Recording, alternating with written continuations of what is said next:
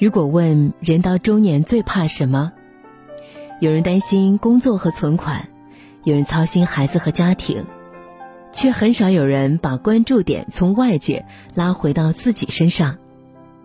人到中年，皮肤出现皱纹，牙齿开始松动，精力逐渐减退，很多事情也变得力不从心。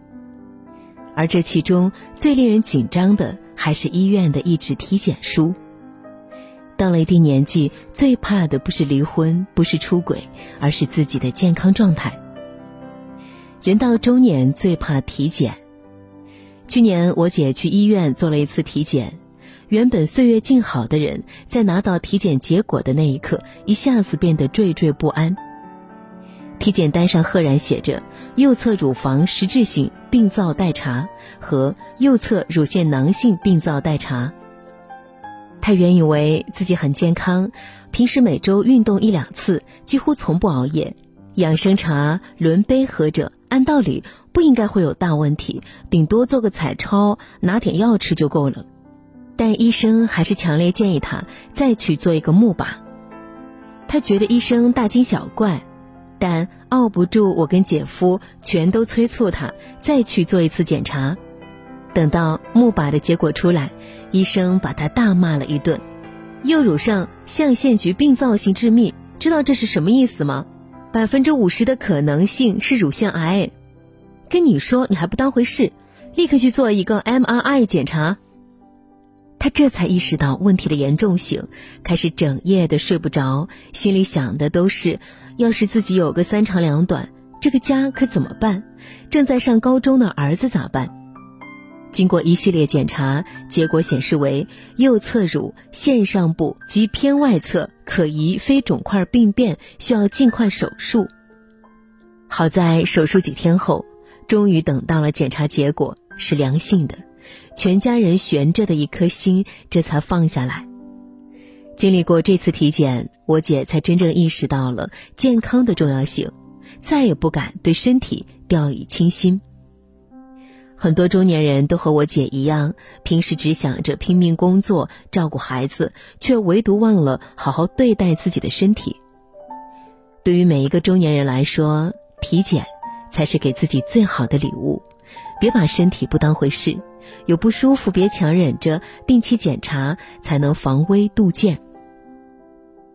人到中年不敢生病。人到中年，健康是每个人的责任。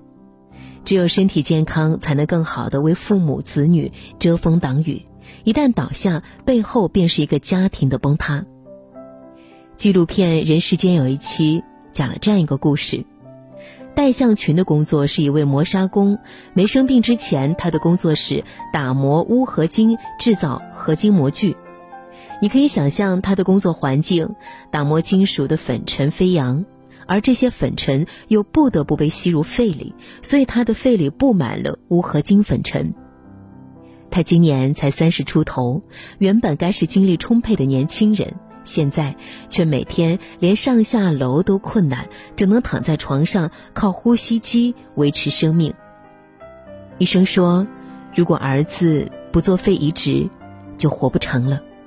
虽然只有百分之五十活下去的希望，这位老父亲也要坚持给他换肺。为了凑足昂贵的医药费，年过六旬的老父亲不得不跟全村挨家挨户去借钱。为了他的职业病鉴定，文化程度不高的父亲四处奔波，花了三年时间才终于盖上了章。排了很久的队之后，医院终于来了好消息，说有了供体，可以准备手术了。手术那天，经过四小时的奋战，当手术室的门打开，老父亲终于又看到了希望。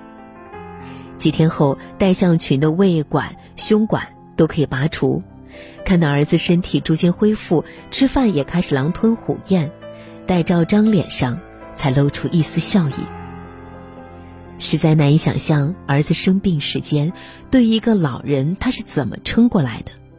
只要为人子女。看到都会心疼，在最该尽孝的年纪，没有人愿意年迈的父母为自己奔波。成年人的世界，大部分人上有父母，下有孩子，我们肩负重任，身扛重担，只因要为身边的亲人撑起一片屋檐。有什么千万不能有病，没什么千万别没了健康。